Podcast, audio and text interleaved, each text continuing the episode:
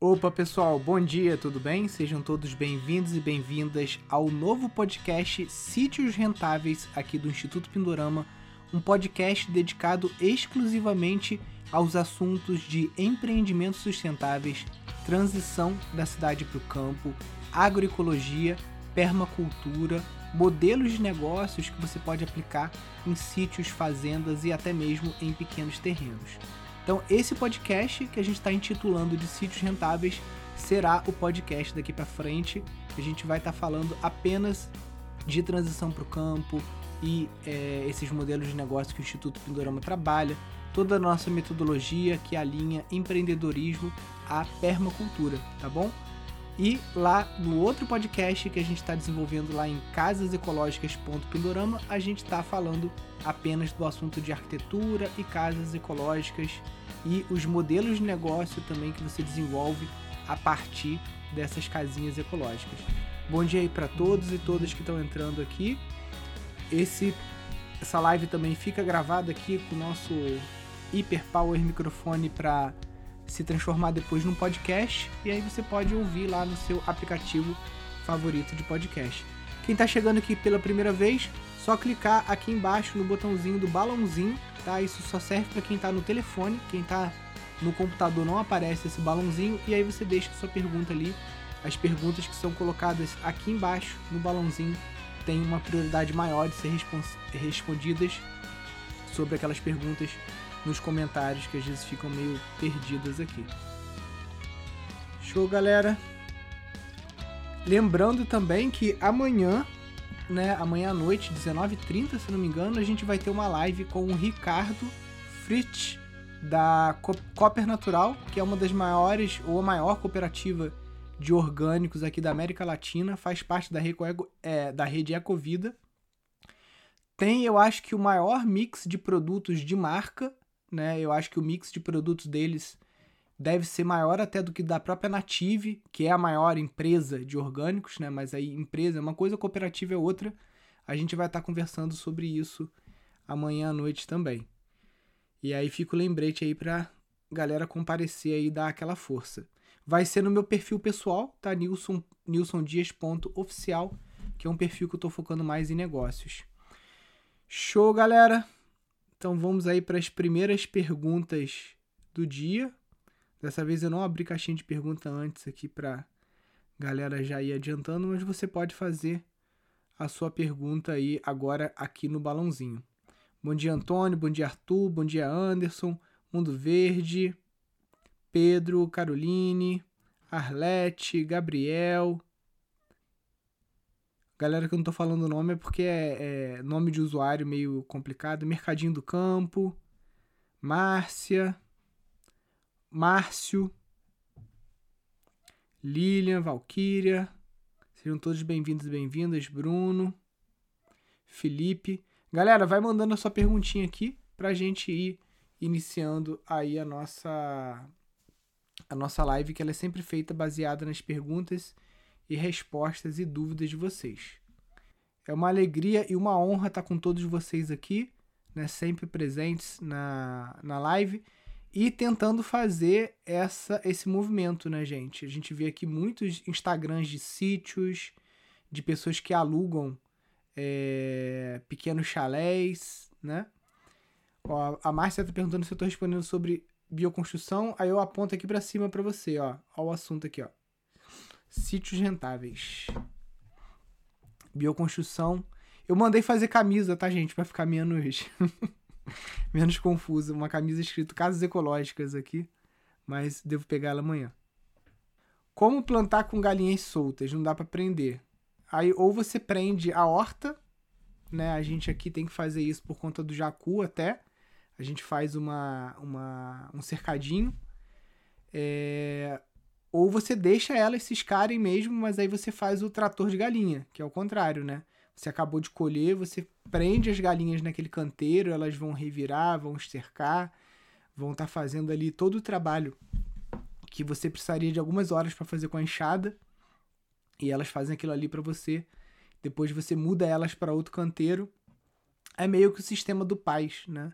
Só que o Paz trabalha com pizza, né? Como se fossem fatias de pizzas numa horta mandala. Então, cada hora você bota as galinhas numa fatia dessa. E aí é tudo cercado, né?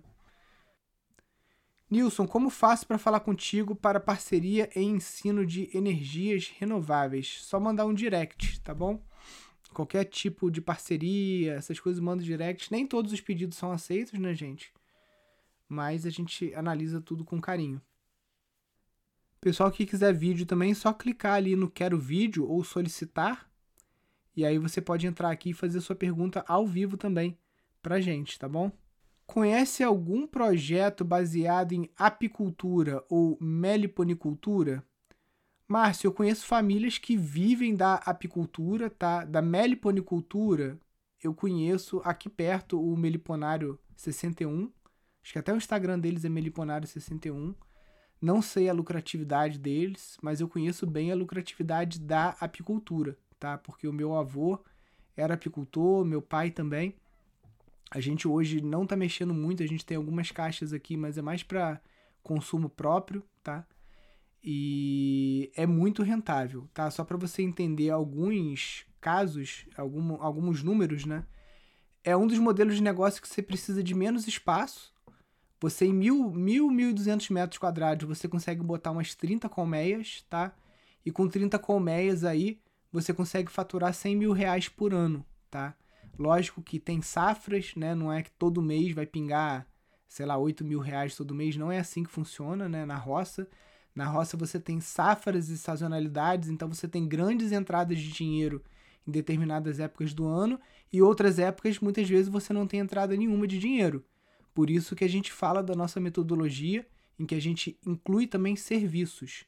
Então, um caso mais famoso que tem aqui em Friburgo de apicultura é o apiário Amigos da Terra. Eu não sei se eles têm site, tá? Agora, eles têm um modelo de negócio muito rentável, porque além do mel e dos produtos apícolas, eles desenvolveram uma linha de cosméticos, tá? E são cosméticos meio que artesanais, tem que falar até baixo aqui para Anvisa não ouvir. São cosméticos meio que artesanais, tipo pomada de própolis, protetor labial de cera de carnaúba com cera de abelha, é, shampoo, sabonete líquido de mel, um monte de coisa. E pão de mel, tananã, tudo isso. Só que aonde que eles ganham bastante dinheiro com essa história lá? Eles montaram o que eles chamaram de Museu do Mel. Aí tem lá é, é, umas esculturas de abelha, de colmeia, tem um monte de, de impressão assim na parede, explicando como é que funciona, curiosidade sobre as abelhas, tananã, tananã. Eles têm roupinha para as crianças botarem aquela roupa com capacete e fumegador e mexer com as abelhas, enfim. Eu tenho certeza, eles nunca abriram o caixa deles comigo, mas que eu acredito que pelo menos 50% ou mais do rendimento da família vem da parte do Museu do Mel e não da parte da comercialização dos produtos apícolas. Porque lá, cara, é ônibus de tudo quanto é lugar parando, tudo quanto é escola, vem é, ônibus de outras cidades para parar lá no Amigos da Terra para fazer esse tour lá com eles, o jardim todo bonitinho e tal. E o terreno, pelo que eu conheço ali, não é um terreno que tem nem 3 mil metros, tá? É um terreno bem pequeno. Lógico que ele trabalha com apicultura migratória também, né? Então a maior parte das caixas não estão nesse terreno aonde é o Museu do Mel e aonde é o posto de venda dos produtos apícolas, tá? Ele tem caixas de abelhas em outros locais. Tem muitas pessoas que trabalham assim, né? Tem um, um produtor aqui que ele já ofereceu pra gente colocar aqui 30, 40 caixas de abelha e ele te dá ou em dinheiro ou ele te dá é, em produção, em mel. Você escolhe, tá? Tipo uma, um meieiro, né? Então, o caso de maior sucesso que eu conheço é o apiário Amigos da Terra, aqui em Friburgo, que para mim é um modelo vencedor porque ele está juntando produto e serviço. Sempre vocês têm que pensar produto e serviço. Se o teu sítio só tem produto, está errado. Se só tem serviço, está errado também. Você tem que ter os dois.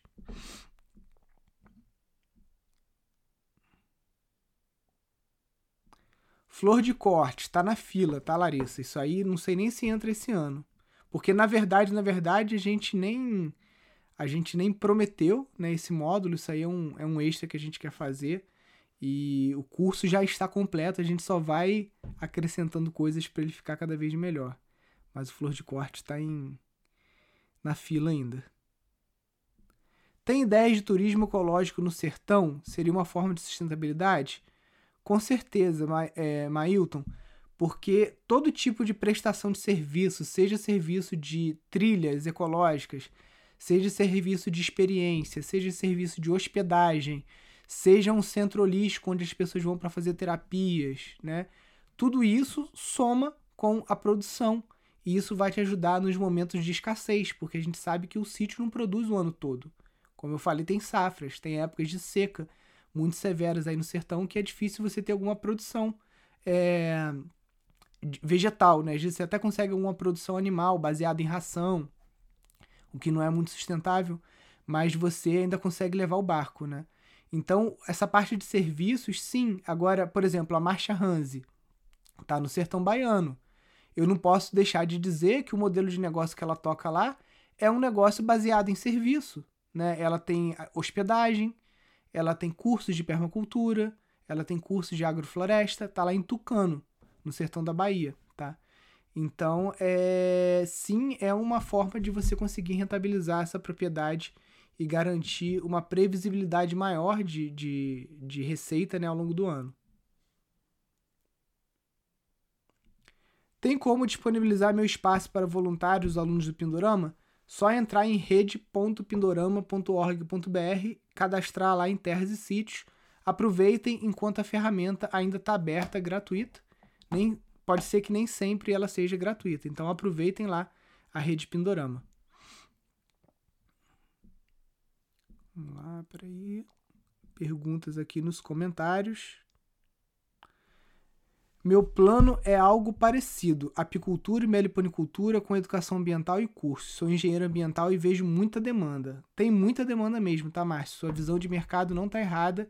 Tem muita demanda e o mercado é daqueles que fazem, é daqueles que perseveram, é daqueles que insistem, que não desistem na primeira vez e que se esforçam para fazer a coisa certa e se destacarem como os melhores na região. Então, se você fizer um projeto desse ele vai ser o melhor da região, entendeu? E aí com isso você consegue um fluxo constante, indicação, né?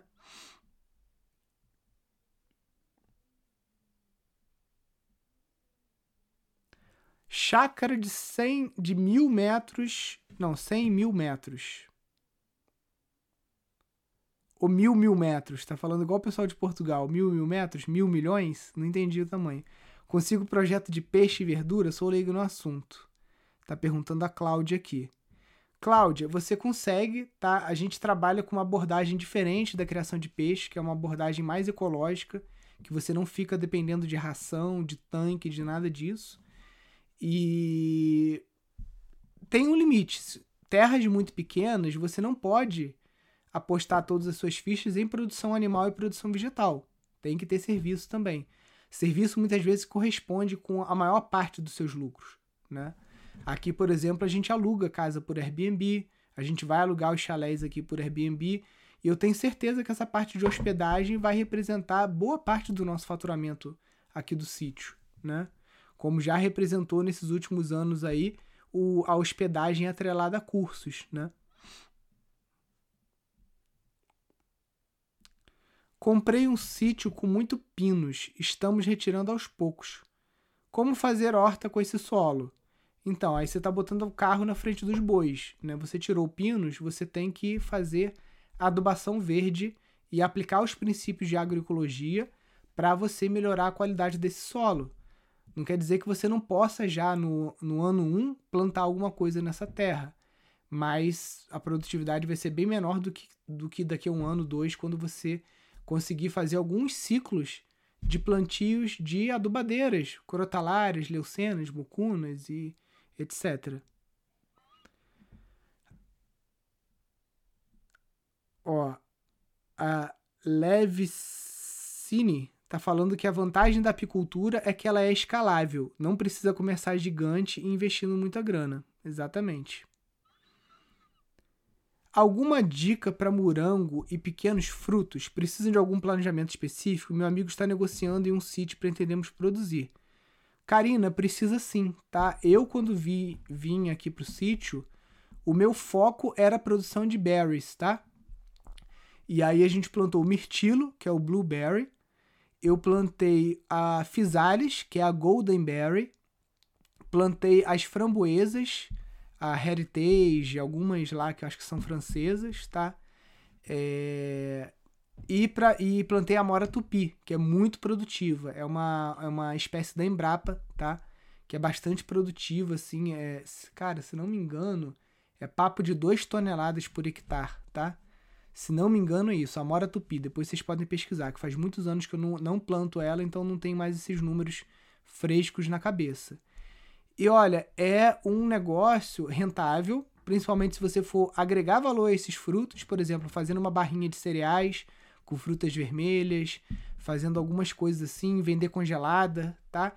In natura é interessante também, tá? Mas aí já requer você ter alguma uma câmara refrigerada, não uma câmara frigorífica de congelar, mas uma câmara refrigerada. Você no espaço que você colhe, você tem que ter uns pequenos abrigos de campo com sombrite, porque enquanto você está colhendo mirtilo, eles têm que ficar armazenados na sombra, tá? É uma colheita que preferencialmente deve ser feita por mulheres. O homem é muito bruto para colher essas coisas. E você tem que visitar locais que são é, referência nisso. Um local que eu indico Fica ali perto de Santa Rita do, Sap, é, Santa Rita do Sapucaí. São Bento do Sapucaí. Tô com, agora eu não estou confundindo aqui, mas é em Campos do Jordão, ali já na fronteira. E chama-se Frutopia, tá? É o sítio do, do engenheiro agrônomo chamado Rodrigo Veraldi.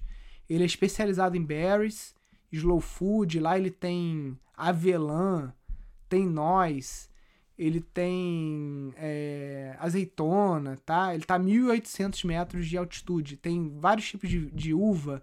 Ele produz vinho lá na propriedade, pelo menos na época que eu fui lá, o sítio estava bombando, ele estava fazendo vinho, um monte de coisa, né? Então é uma cultura é, que demanda muita disciplina, tá? Porque você tem que Muitas vezes, por exemplo, se vai trabalhar com uva, você vai ter que fazer é, aplicação de caldo bordaleza com frequência. Ele lá no caso ele fez até uma cortina, parece tipo cortina de chuveiro assim, que ia por cima das uvas para quando estivesse chovendo não molhar as folhas, né? Porque a uva não gosta de umidade. Então é, é uma dedicação, o cara é engenheiro agrônomo, né? Estudou isso e vive isso. Então é um, para mim é um sítio de referência. E no sul também tem as propriedades dos Bortoloto, né, que são produtores de mirtilo em grande escala. Também, se você estiver mais para o sul, vale a pena você visitar e ver. Aqui na nossa região de Friburgo, a produção de morangos é muito grande. Aqui tem a Amurango, que é a Associação de Produtores de Morango, Friburgo, Teresópolis. Acho que produz é, praticamente todo morango consumido aqui no estado do Rio e deve ir morango para fora também, tá? Atibaia, eu acho que é o maior produtor de morango que é em São Paulo, né? Mas Friburgo, Teresópolis também tem uma produção boa. As mudas vêm do Chile, são compradas pela associação, tá? Isso vem, não sei se vem de caminhão, de avião, como é que vem, mas elas vêm meio que refrigeradas. A gente às vezes compra com eles, com a associação, né? Porque a gente aqui quando planta, planta 50 mudinhas, 100 mudinhas, não planta como eles que plantam 10 mil, 30 mil mudas, né? E aí o morango evoluiu, né? Tem tecnologias hoje que o pessoal planta em calha de isopor, é, tem gente que planta direto na terra, né? O, o, o, a minha vizinha que planta orgânico planta em vasos de terra, tá?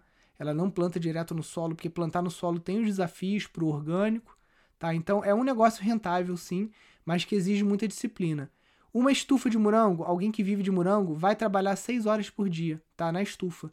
Você tem que podar folha contra quinose, você tem que inspecionar, você tem que colher. A colheita é trabalhosa do morango, tá? Então não é um negócio que, tipo assim, ah, é, é, é, é moleza. É rentável, mas é trabalho como qualquer outro trabalho.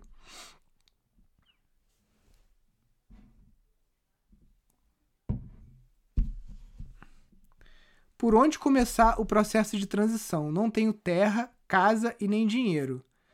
Luiz, é, eu não gosto quando as pessoas falam que não tem dinheiro, tá? É, por quê? Porque primeiro que você está afirmando uma coisa que não é verdade, que se você não tivesse dinheiro, você não estava aqui com o telefone, com a internet.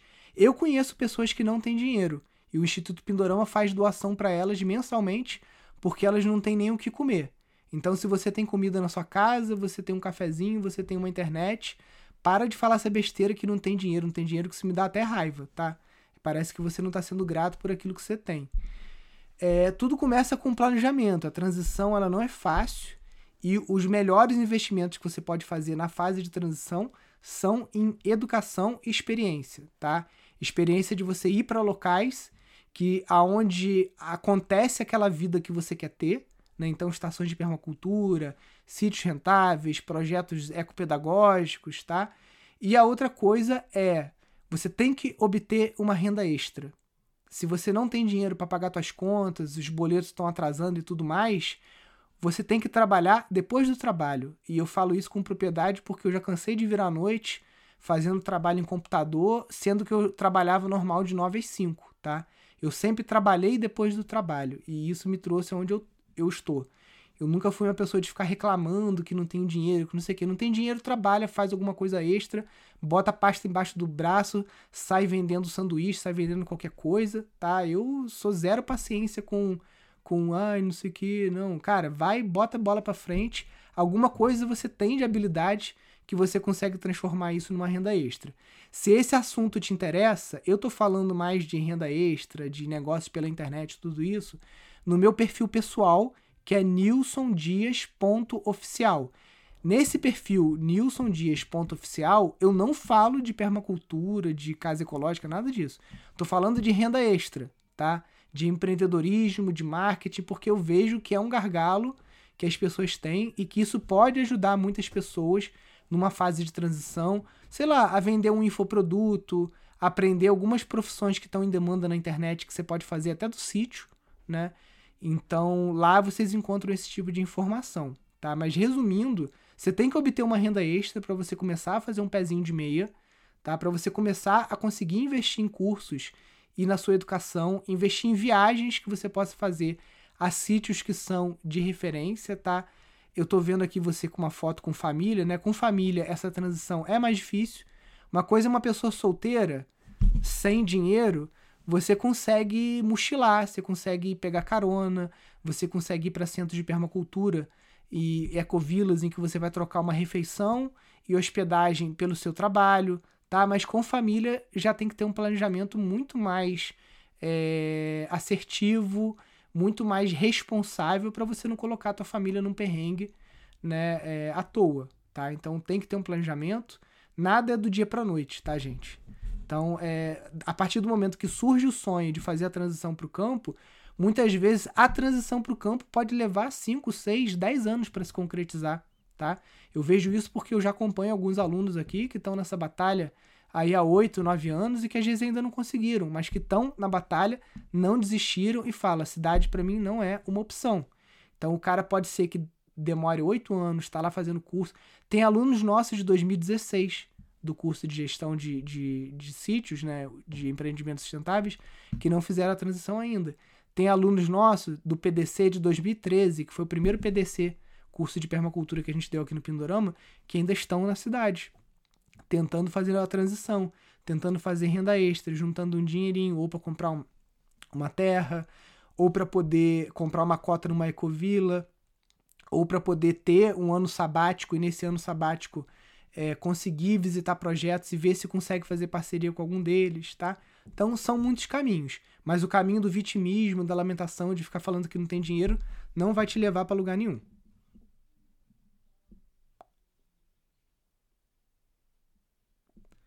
Existe algo que eu possa começar a produzir ou trabalhar na cidade que possa me ajudar com esse processo? Concluindo a sua pergunta, Luiz. Então, um modelo de negócio que a gente bota lá no curso, que é o clube de orgânicos, ele pode ser feito na cidade, tá? Inclusive, a live amanhã com o Ricardo da Copper Natural, ela é meio que imperdível para quem quer fazer um clube de orgânico, por exemplo, tá? Porque é uma coisa que a gente faz aqui em Friburgo. O que, que é? É você comprar é... você comprar produtos de cooperativas em compra coletiva, tá? E com isso você está financiando toda uma cadeia do bem, né? Porque você está ajudando a agricultura familiar, cooperativas, produtores de alimentos sem veneno, e você vai vender esses produtos na cidade através de entrega de cestas, tá? E junto a esses produtos, por exemplo, que a Copper Natural vende, que você tem desde óleo de soja orgânico, farinha de trigo, farinha de aveia, tudo, tudo que uma pessoa precisa, fubá, feijão, né? É, você pode fazer parceria com um produtor rural da sua cidade, aí próximo a você, que produz alface, produtos em natura orgânica, você pode montar uma cesta e entregar, né? E com isso você consegue uma margem aí de 30%, 50%. Já começa a se familiarizar com esse mundo dos orgânicos, da produção, tá? Isso é uma coisa. Outra coisa, se você tem facilidade com a internet, existem várias formas de você obter renda também com a internet, tá? Muitas vezes, Nilson, não tenho carro para mim em sítio dos outros buscar produto para revender, não, não, não tem como, não vou conseguir entregar, tananã, mas eu sou craque em internet. Então tem sim forma de você conseguir é, uma, uma, uma renda extra na internet para você fazer um pé de meia aí para essa transição.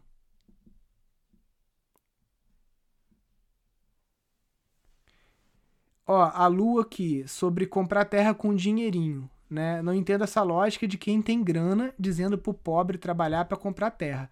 Na realidade, isso não funciona. Lua, eu concordo contigo, né? Entra governo, sai governo e ninguém promove aqui uma reforma agrária que seria algo super justo, né, em qualquer país, mas não vou nem entrar nesse âmbito aqui. Agora, o que o Instituto Pindorama traz, Lua, que talvez você não conheça, é um formato de parceria porque numa pesquisa que eu fiz em 2016, a gente cadastrou só dentre os nossos alunos e seguidores mais de 400 sítios abandonados ou improdutivos, tá? Então tem muita gente aqui na live agora que tem um sítio que não mora no sítio, o sítio está lá parado, abandonado, improdutivo, tá? E na outra ponta tem pessoas que querem trabalhar no sítio, que não tem terra, nunca vão ter dinheiro para comprar uma terra, tá? Ou nunca vão dizer, não é que eu tô sendo, ah, o cara não, não pode conseguir. Pode conseguir, entendeu? Mas juntar dinheiro para comprar uma terra é difícil? Difícil pra caramba. Por isso, Lua, que a gente fala das parcerias, tá? E a gente promove essas parcerias através de um portal chamado rede.pindorama.org.br, que é uma espécie de Tinder da permacultura, que o pessoal chama, né?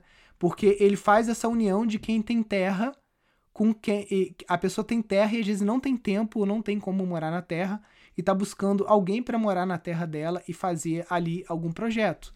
Lógico que tudo isso é feito com contrato, bons contratos fazem bons amigos, né? Tudo preto no branco, combinando se vai ser uma remuneração, se a pessoa vai ser meieira, vai ter metade da produção, enfim, são vários arranjos. Agora é impossível uma pessoa é, começar do zero, uma pessoa pobre começar do zero e comprar uma terra? É possível sim, tá, Lua? É um ponto fora da curva num país como o nosso? Com certeza. O Brasil, para você crescer, é difícil pra caramba, muito mais difícil do que outros países né, em que você tem incentivo do governo, você tem menos burocracia para você abrir uma empresa. Né? No Brasil, 90% das empresas que abrem fecham as portas até o terceiro ano. Tá? É uma estatística muito é, é, é, triste, né? E é muito difícil você conseguir prosperar, abrir um negócio, empreender no Brasil. É para guerreiro. Agora, eu conheço pessoas pobres que conseguiram construir patrimônio, inclusive comprar sítios, tá? Então, não coloca na sua cabeça que às vezes, ah, não dá, não dá. Cara, tudo depende das companhias que você tem, dos estudos que você consegue, mesmo tendo uma, uma, uma uma vida é, mais difícil, né? Que às vezes você tem que andar 3, 4 horas de ônibus. Hoje em dia as coisas são muito mais acessíveis, tá, Lua? Hoje em dia você consegue fazer um curso de inglês gratuito na internet enquanto você está no ônibus. Ah, Nilson, é muito pior do que um playboyzinho que vai na cultura inglesa. É, mas há 20 anos atrás, uma pessoa pobre não tinha possibilidade de ter um celular e de fazer um curso de inglês enquanto ela está no ônibus, tá? Então eu vejo que a situação está melhorando e para quem é esforçado e tudo mais, pode ser que consiga. Mas eu entendo porque o Brasil é um país assim desanimador, né?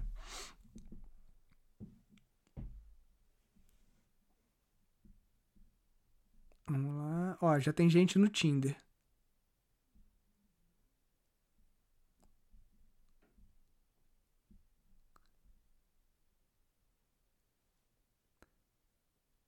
Ó, no Brasil, o que predomina é o estado mínimo para quem trabalha e o estado máximo para o rentismo dos super ricos. Exatamente.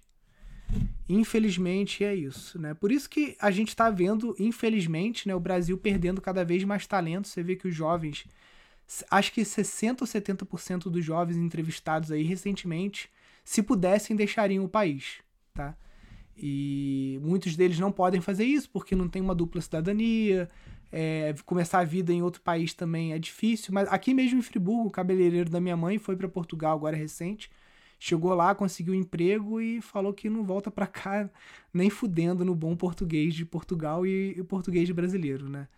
Mas é, é, triste, porque é um país com muito potencial, né? E, e, e a gente tem pessoas que fazem grandes desserviços, né? Por um lado, presidente de esquerda que fazem tanta coisa ruim que aí se traz o estereótipo de que quem é de esquerda é ladrão.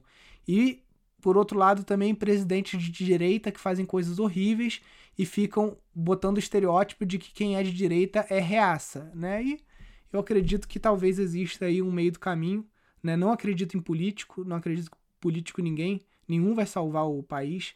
O que salva é o nosso trabalho, é a população que mantém esses parasita, né? Então é só a gente que vai se salvar mesmo, né, gente? Não tem jeito. Vamos lá. Conhece algum bom exemplo de trabalho online para não precisar se deslocar do sítio para a cidade? Lucas Freitas, vamos lá.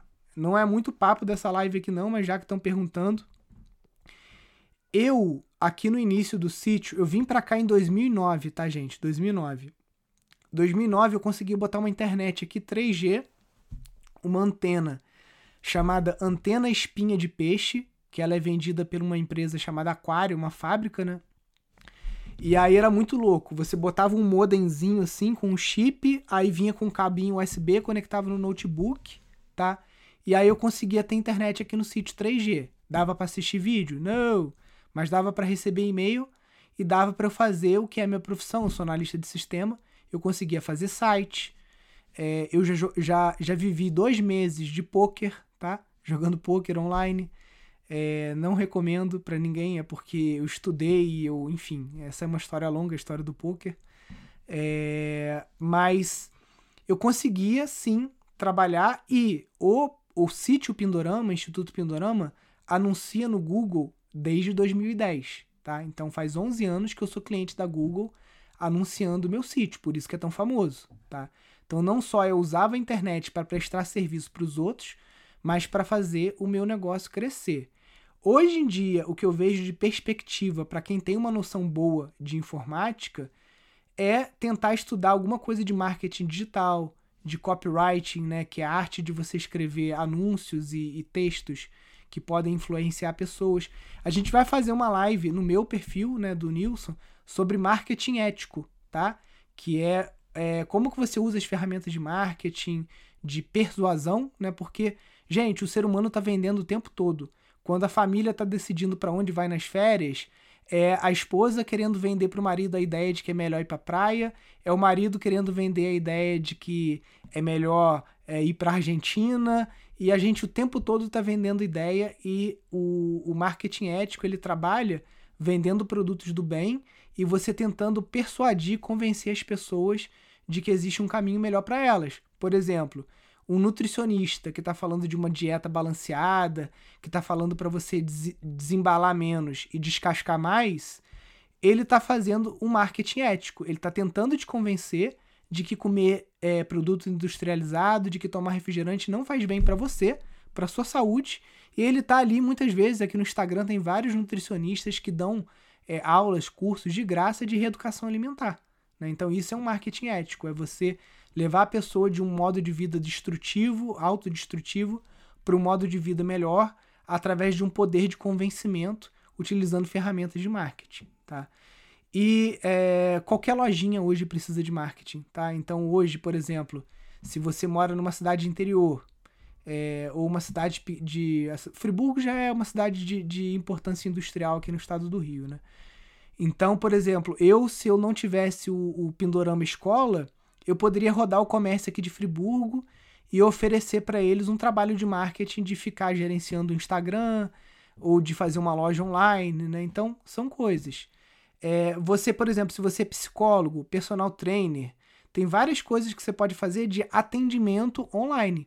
Você abre o Zoom, né? Minha, a minha mãe faz atendimento até hoje com a psicóloga, não sei nem se isso pode ou se não pode né, que tem esses conselhos regionais, mas ela faz o atendimento com a terapeuta dela online, porque pandemia, ela tem 75 anos, né? Então, se você sabe alguma coisa que você possa ajudar as pessoas através de uma consultoria pelo Zoom, isso também pode ser uma forma de retorno. Enfim, eu vou organizar melhor isso numa live, tá? Lá no nilsondias.oficial, quem não segue, anota aí para depois seguir, se esse assunto te interessa. E vamos voltar aqui para o assunto dos sítios rentáveis. Bom dia, Nilson, aluno do curso Sítio Rentável. Gostaria que você falasse um pouco mais sobre ter renda através do ecopedagógico. Ótimo, porque é o meu modelo de negócio favorito, tá? Primeiro, é um modelo de negócio que requer um dos menores investimentos, tá? Porque você fazer o circuito ecopedagógico, você precisa colocar alguns elementos de permacultura, algumas tecnologias apropriadas, uma composteira, um biodigestor, quase que de feira de ciências, que você faz com um galãozinho azul. Deixa eu ver, acho que eu tenho as fotos aqui, gente, peraí. Vocês estão cansados de ver minha cara já? Deixa eu botar um cadinho de foto. Peraí. Tenho aqui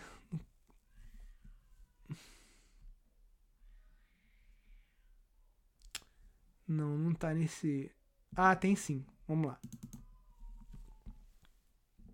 Ó, isso aqui é a fazenda Bananal em Paraty que eu visitei, que eles rodam dois modelos de negócio nessa fazenda. Eles têm um restaurante, tá? Eles estão numa área turística. Então, o sítio, né, fazenda, eles têm um restaurante que tem muita coisa que é da agrofloresta e da horta deles e o segundo modelo de negócio que eles têm lá é visita ecopedagógica. Só tem esses dois modelos de negócio lá. Toda a produção da horta dos animais vai para o restaurante e é vendido com o maior valor agregado possível, que é na forma de, re, de refeição, tá?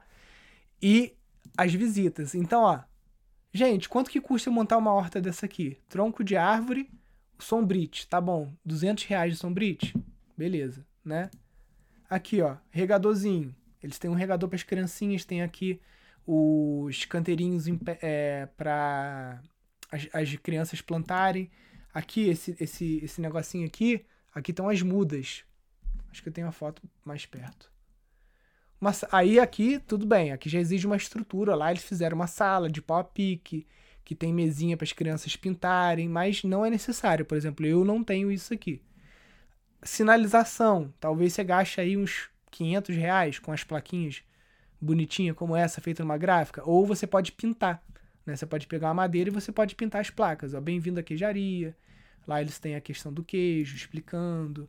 Agrofloresta, né? Então, circuito ecopedagógico é sinalização. Por quê? Eu já passei por uma situação, tava rolando um curso aqui no Pindorama de tecelagem, tá? Tecelagem em tear. Eu não estava no sítio. Geralmente, quando eu estou no sítio, qualquer curso que rolava aqui, curso de tecelagem, curso de mandala, retiro de yoga, é, curso de alimentação natural, é, curso de ar, arquearia, arquearia a gente trazia para cá uns senseis que ensinam aquela técnica japonesa de meditação com arco e flecha.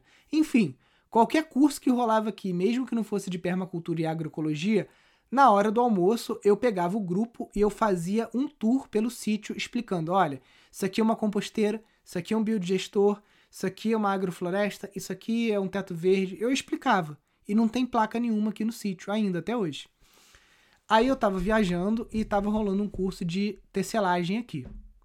Aí veio um casal pra cá e eles é, queriam o, o tour comigo. Eu não tava, obviamente o professor de tecelagem que estava aqui não sabia explicar as coisas, né? Ele não, conhecia o sítio e tudo mais. O casal veio para o curso de tecelagem, aprender a fazer tecelagem. Aí depois eles saíram e foram no Facebook, algum lugar, reclamar que vieram no Pindorama e não tinha nada de permacultura aqui, né?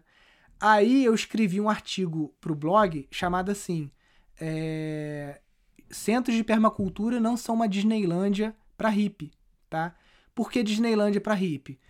Porque os caras vieram para cá para um curso de tecelagem. Se eles queriam vir para cá para um curso de permacultura, vinha pra porra do curso de permacultura, caralho. Desculpa, mas enfim. Vieram pro curso de tecelagem e não perguntaram se eu estaria aqui. Olha, eu vou pro curso de tecelagem, mas eu só quero ir se o Nilson estiver lá porque eu quero participar do tour, né? Mas não. Aí é, vieram para cá, rodaram, tipo assim, passaram em frente ao biodigestor, não sabia o que era o biodigestor.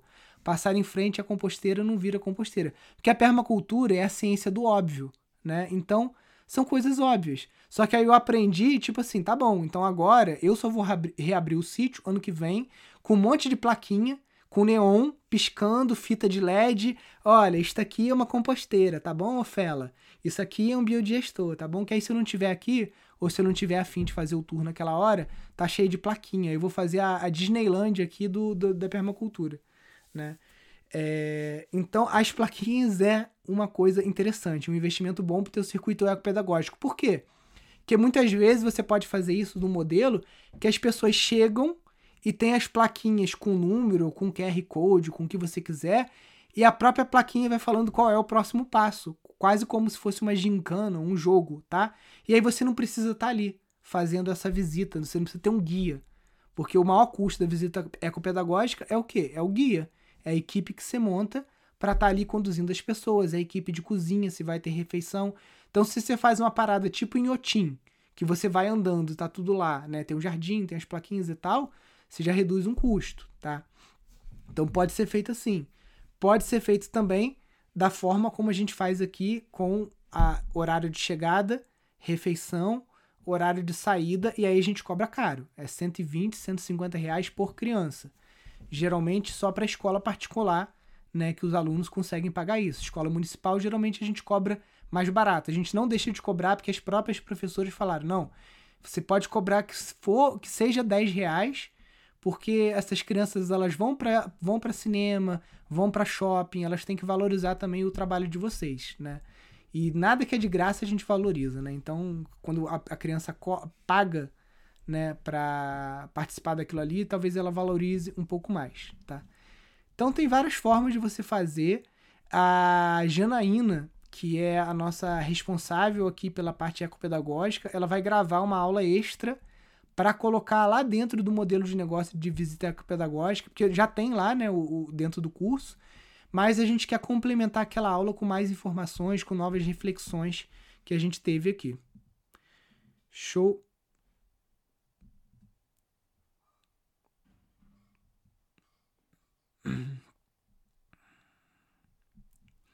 Como saber qual o tipo ou a qualidade de eucalipto já plantados na propriedade? Olha, você vai ter que buscar um especialista. E o especialista em eucalipto muitas vezes não é nem o engenheiro florestal ambiental que às vezes não tem aí na sua região. Se você levar um cara de uma serraria aí, ele sabe qual é o eucalipto. Ele vai te falar se é citrodora, se é ouro grande, se é eucalipto vermelho, se é eucalipto branco, tá? Ideal você levar alguém de serraria no teu sítio para ele te falar qual é a espécie que você tá tá tendo por aí.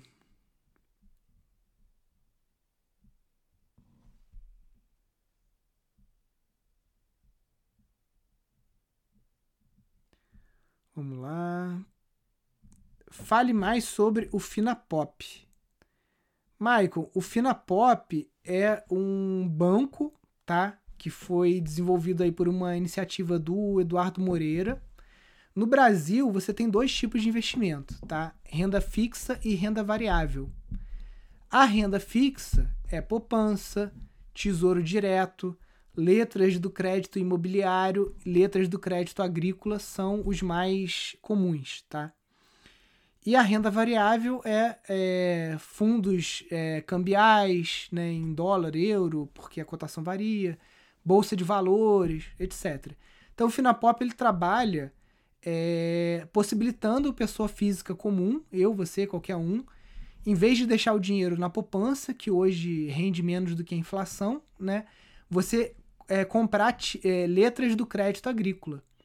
Até 250 mil reais, se você, como pessoa física, colocar até 250 mil reais num LCA, você tem a garantia de que se o agricultor, se a cooperativa não pagar aquela, aquela, aquele empréstimo para o banco, você recebe, tá? Porque o, o, Banco Central tem um fundo garantidor, tá?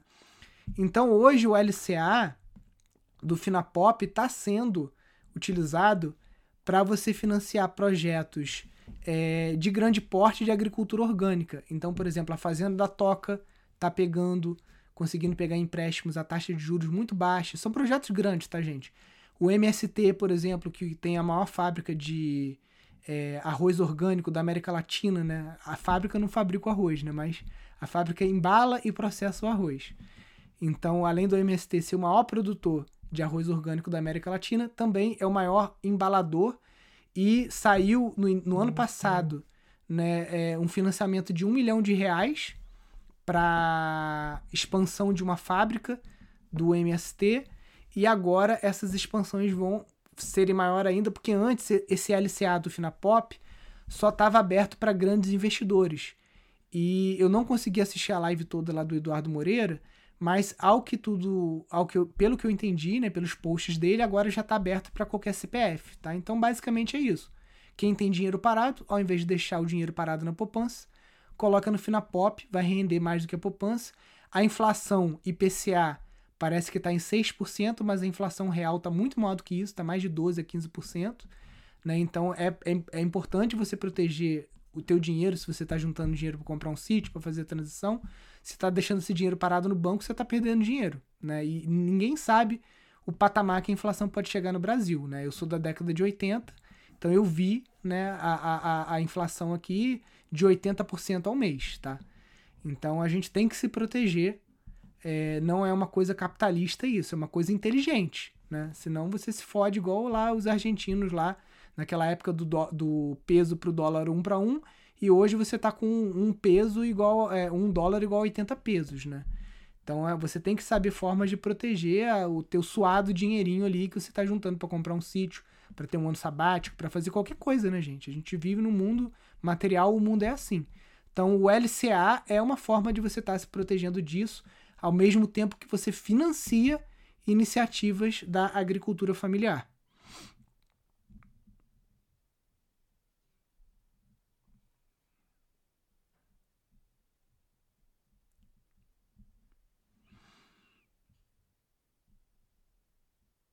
Vamos lá, perguntinhas. Bom dia, Marli, tudo certinho?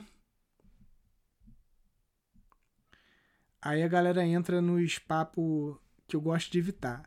O Finapop é isento de finalidades político-partidárias? O que, que é isento de, de, de político partidário no Brasil, querida? O Itaú financia o Partido Novo.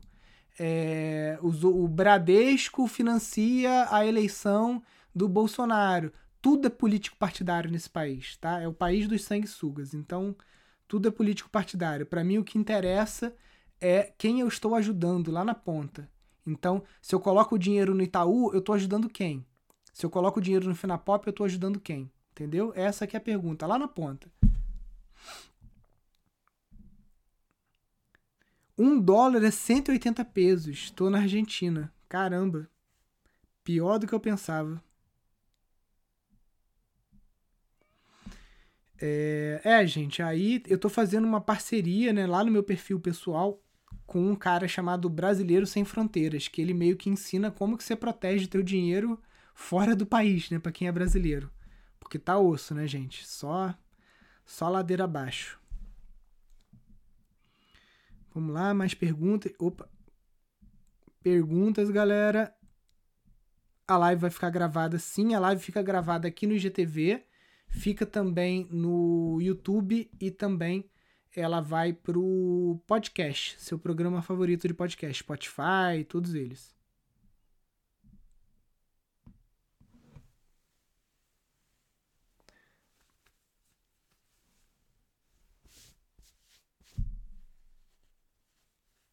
Vamos lá, galera.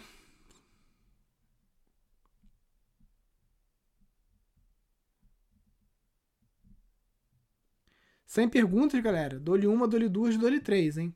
Lembrando, já que estamos aqui nos momentos, momentos finais, amanhã à noite, a nossa live com a Copper Natural, maior cooperativa de orgânicos da América Latina. Vamos falar sobre oportunidades no mercado de orgânicos, tá? Ó, o Santo Tá só esperando o ok da caixa para vender a casa dele e comprar um sítio. Maravilha.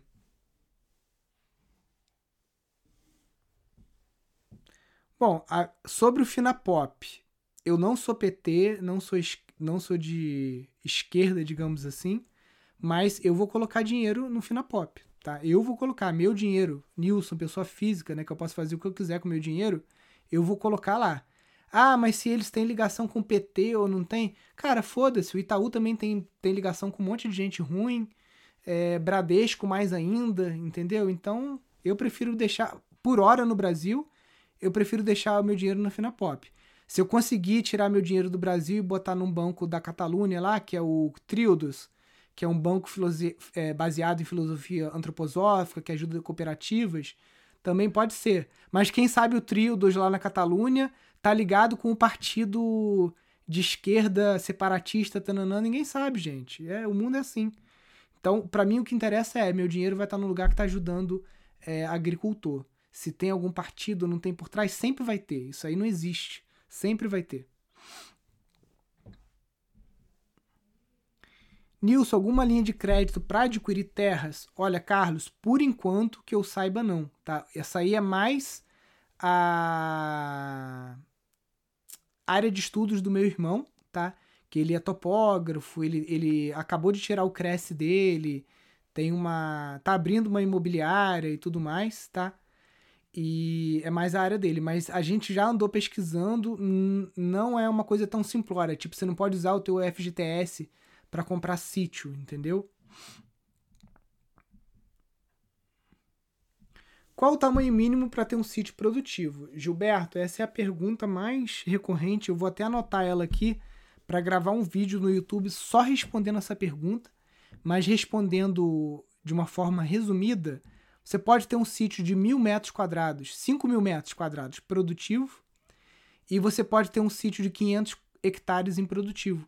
Tá? O tamanho não quer dizer nada. O que quer dizer é qual o modelo de negócio que você aplica e se ele é compatível ao sítio. Por exemplo, se você tem um pequeno terreno de 2 mil metros quadrados na beira de um rio, um lugar maravilhoso, e você tem ali cinco chalezinhos de 3 por 3 metros, 9 metros quadrados cada um, e você faz um queijinho artesanal ali para servir para os hóspedes e tudo mais.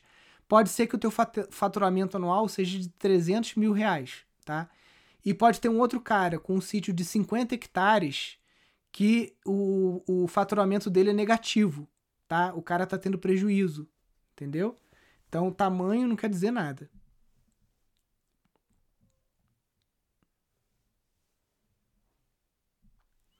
O acesso ao sítio, tipo Airbnb, distância ou estrada ruim, influencia na demanda do público? Você tem que ser sincero e colocar, se possível, até fotos da estrada, tá? Porque aqui no Pindorama, muita gente chegava aqui xingando, falando: Porra, se soubesse que a estrada era ruim assim, não tinha vindo. Aí o que, que a gente fez? A gente botou uma GoPro no capacete da moto, tá? Fizemos todo o percurso da estrada com a GoPro e todo mundo que vinha aqui para o sítio, a gente mandava um regimento interno com as regras daqui. Não pode é, trazer maconha, não pode trazer álcool, o horário de recolher é 10 horas, é, todas as regras daqui, como é que funciona a alimentação, cada um lava seu prato, etc. E aí colocava como chegar no sítio. Se você está vindo de outro estado, você vai vir para o aeroporto Galeão, Santos Dumont. Se você está vindo de ônibus, você vai para a rodoviária Novo Rio. Tem o um grupo de caronas. E se você está vindo veículo próprio, clique aqui e veja o vídeo no YouTube de como que é a estrada e como que faz para chegar. Para ninguém dizer que chegou aqui e não sabia como é que era, entendeu? Então a gente, sim, algumas pessoas chegavam aqui reclamando e a gente tomou essa providência logo de mostrar como é que é a estrada. O meu vizinho, eu tô até para entrevistar ele para saber como é que tá a taxa de ocupação dele, porque ele tem um sítio de alto padrão, ele aluga as casas dele no Airbnb por uma faixa de 600 reais a diária, tá? Diária, 600 reais. E eu tô para perguntar para ele se ele tá conseguindo mais de 100 dias por ano no sítio ou menos de 100 dias, né? Porque 100 dias são 60 mil reais de receita só com essa casa que ele tem lá, né? E a estrada pro sítio dele é bem ruim, tá? E toda, todo domingo eu vou caminhar ali próximo ao sítio dele e sempre tem hóspede. Então é isso. Hoje em dia, quem, quem quer ir para um Airbnb de sítio também, O cara tem carro próprio e o cara tem um carro mais alto, entendeu? Geralmente, então acho que não tem tanto problema.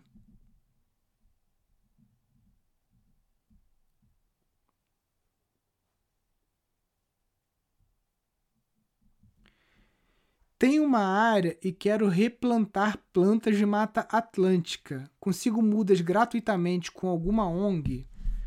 Tiago, até consegue, tá? Mas isso é muito regional, entendeu?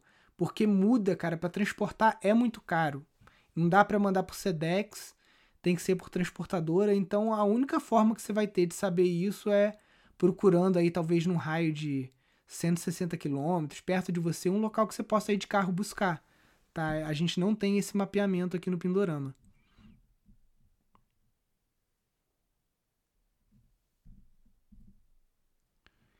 Vivo no Rio Grande do Norte, meu sonho é morar no sítio, mas aqui no meu estado é muito perigoso.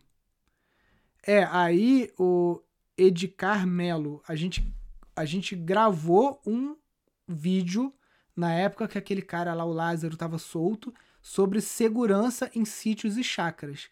Para quem não conhece o nosso canal do YouTube, só procurar lá Instituto Pindorama e você vai ver lá um vídeo sobre eu falo sobre não só eu falo, mas embaixo desse vídeo, esse vídeo meio que deu uma bombada no YouTube, tá? Então tem muitos comentários embaixo desse vídeo das estratégias das pessoas que assistiram o vídeo também, quais estratégias elas usam no sítio delas para se proteger da questão da violência, tá? Então depois dá, dá uma assistida nesse vídeo lá que tá bem legal.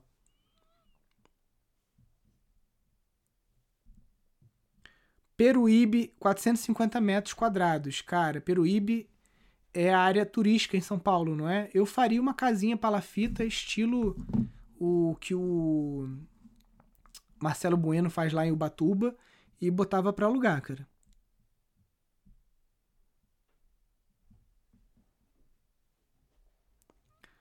Análise de solo em Rio Bonito. Você pode coletar o solo fazendo o, a coleta de solo ela é feita em zigue-zague, tá? vou mostrar uma foto aqui para você.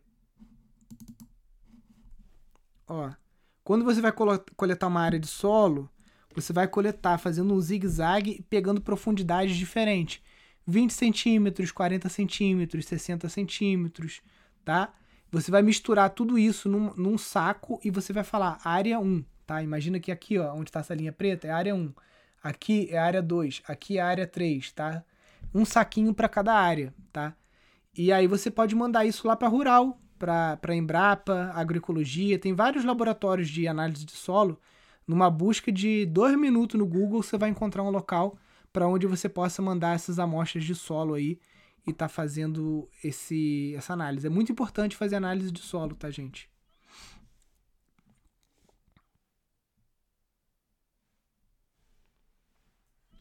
Que você acha do plantio de mogno africano? Conhece? Vi que o metro cúbico está 600 euros. Rafael, o, a poupança verde, né, que o pessoal chama de plantio de madeira, é um negócio altamente rentável, tá? Então você tem que ver primeiro se o mogno ele é adaptado à tua região, porque eu já vi pessoas plantando árvores que não são adequadas para o clima, e aí faz um grande investimento em muda, faz investimento no plantio, né, que pô, hora homem, adubo, etc. E a parada fica ali travada e não, não vai para frente, entendeu? E se for plantar madeira, plantar sempre em sistema agroflorestal. Não fazer monocultivo de madeira, não seja ganancioso. Faça da forma correta, faça com plano de manejo, registre no, no órgão ambiental para depois você poder cortar aquela madeira, tá? E aqui em Nova Friburgo, a, a poupança verde que a gente tem é bambu, tá? Que no, é, por metro, se a gente for transformar. Cadê meus laminadinhos, gente? Só a bandeja aqui. Tá cheio de coisa em cima da bandeja. Isso aqui talvez valha mais do que o mogno africano, tá? Bambu laminado é caríssimo, tá? A gente vende. A gente não, mas a, é que eu faço parte de uma cooperativa, né? E lá na cooperativa a galera vende por 300 reais o metro quadrado do bambu laminado, dependendo do, do, trabalho.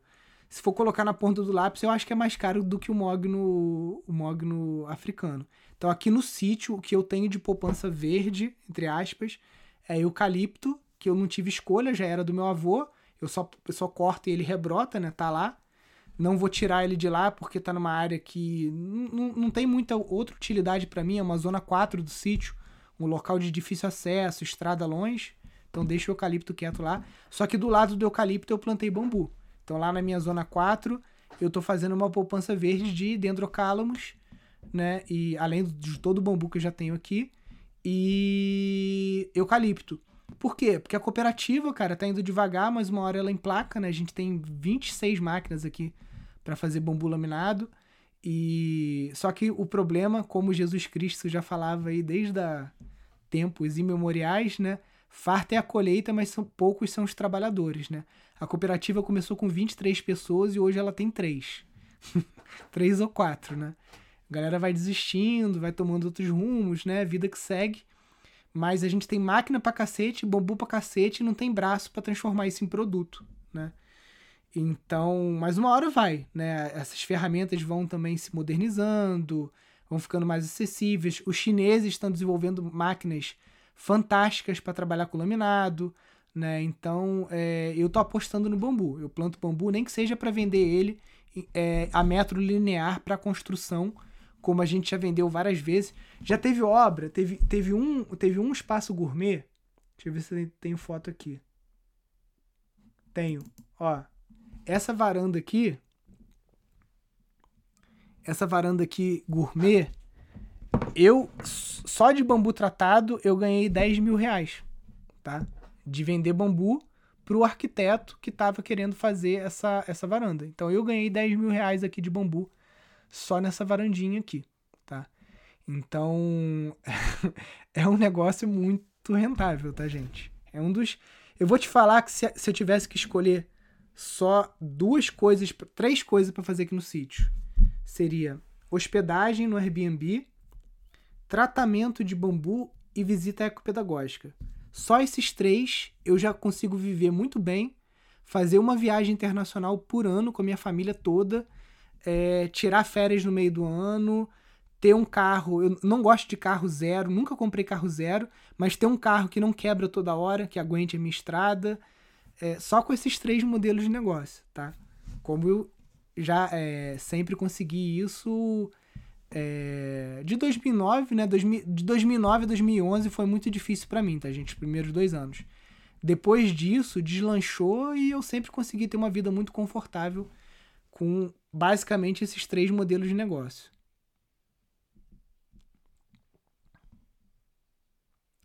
Tenho um terreno de braquiária, quero plantar ipim. Preciso arar a terra ou posso plantar junto?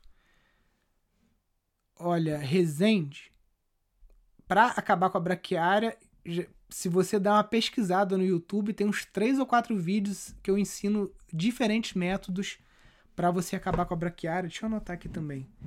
A pergunta do tamanho mínimo do sítio, porque eu quero gravar uns assuntos mais temáticos no YouTube, porque eu fico re respondendo as mesmas perguntas aqui sempre. Então, como acabar com braquiária e tamanho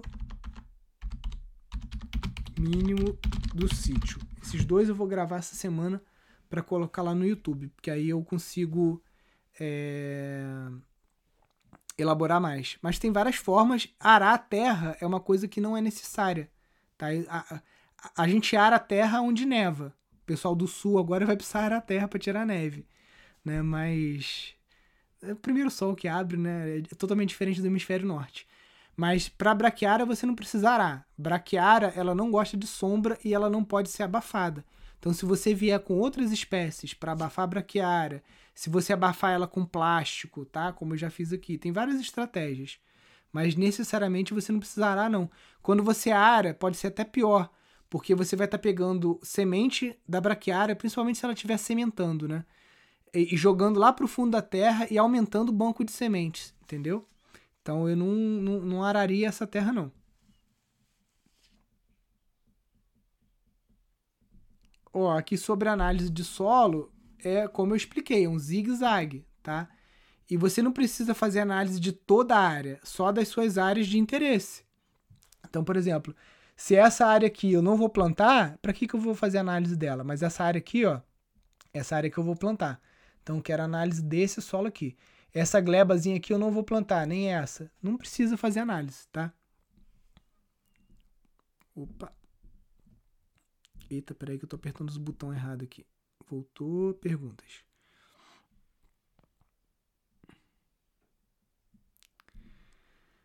Show, galera. Acho que é isso. Vamos encerrar porque já deu mais de uma hora de live. Essa live fica gravada aqui no IGTV. Você pode compartilhar essa live clicando no aviãozinho. Vou colocar ela no YouTube agora também e no seu programa favorito de podcast, tá bom? Esse podcast aqui vai chamar Sítio Rentável, tá? Então agora o 1008 acabou. A gente tem dois podcasts, Casas Ecológicas e Sítio Rentáveis em perfis diferentes. Show, galera. Fiquem com Deus. Um grande abraço. Até até, até, até, não sei, você quer saber quando vai ser a nossa próxima live? Fique ligado no nosso canal do Telegram e nos nossos grupos de informe do WhatsApp, porque só estando nesses grupos que você sabe quando tem live, porque a live não tem dia fixo mais. Não é segunda, quarta, sexta, terça e quinta, é quando eu posso e aí eu aviso lá nos grupos. Show, galera? Fiquem com Deus, um grande abraço, valeu, até mais, tchau!